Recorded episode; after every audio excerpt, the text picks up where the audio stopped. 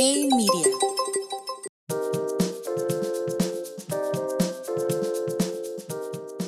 Hey, soy Gerardo Vázquez y esto es G Mercados Daily por Hey Media. Y empezamos con que la actividad manufacturera en Estados Unidos se desacelera ligeramente pero se mantiene firme en un ciclo expansivo.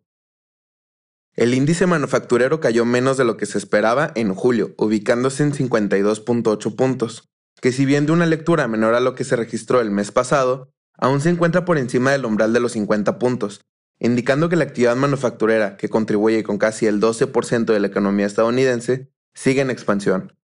Como resultado, el comportamiento del índice da señales de que las complicaciones en las cadenas productivas comienzan a ceder gradualmente, mientras que los precios que pagan las empresas manufactureras por materias primas cayeron a un mínimo de dos años, brindando un sentimiento positivo en torno a la inflación. Nota global. Siguiendo con la actividad manufacturera, en Alemania el índice brindó una lectura contraria a Estados Unidos. De acuerdo con cifras de SP Global, el sector manufacturero alemán se contrajo por primera vez en más de dos años, pues el índice se ubicó en 49.3, afectado por una caída en las nuevas órdenes de fabricación. La economía más grande de Europa ha luchado contra un desabasto de hidrocarburos ante el recorte de gas natural desde Rusia, que a su vez continúa deteriorando las perspectivas de crecimiento y pone en duda la evolución de la producción industrial en la región para los próximos meses. La visita de Nancy Pelosi a Taiwán imprime tensión entre Estados Unidos y China. La presidenta de la Cámara de Representantes de Estados Unidos se convierte en la funcionaria estadounidense de mayor rango que visita el país en más de 25 años, al mismo tiempo en que el gobierno chino advirtió sobre la visita.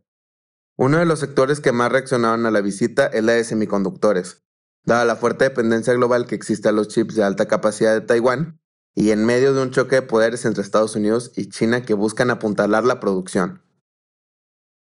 Nota México. Las proyecciones económicas para el país vuelven a revisarse a la baja. De acuerdo con los resultados de la encuesta de economistas elaborada por el Banco de México, la inflación para el final del año podría ubicarse en 7.8%, por encima del 7.5% que anticipaba el consenso hace un mes, mientras que el nivel de precios para el 2023 se mantuvo sin cambio en 4.5%. En cuanto al crecimiento económico, si bien el Producto Interno Bruto se mantuvo en el mismo nivel para este año en 1.8%, los economistas ven un debilitamiento en el próximo año, viéndose reflejado en el ajuste a 1.6% desde el incremento de 1.9% que esperaban anteriormente. Las remesas se aceleraron en junio. El envío de remesas incrementó 15.6% en el mes, desde el 14.3% de crecimiento anual que reportaron un mes previo. Sin embargo, en su lectura mensual la cifra se dio terreno pues mostró una ligera caída de 0.4%, que podría explicarse por un comparable complicado dada la fuerte estacionalidad histórica del mes de mayo.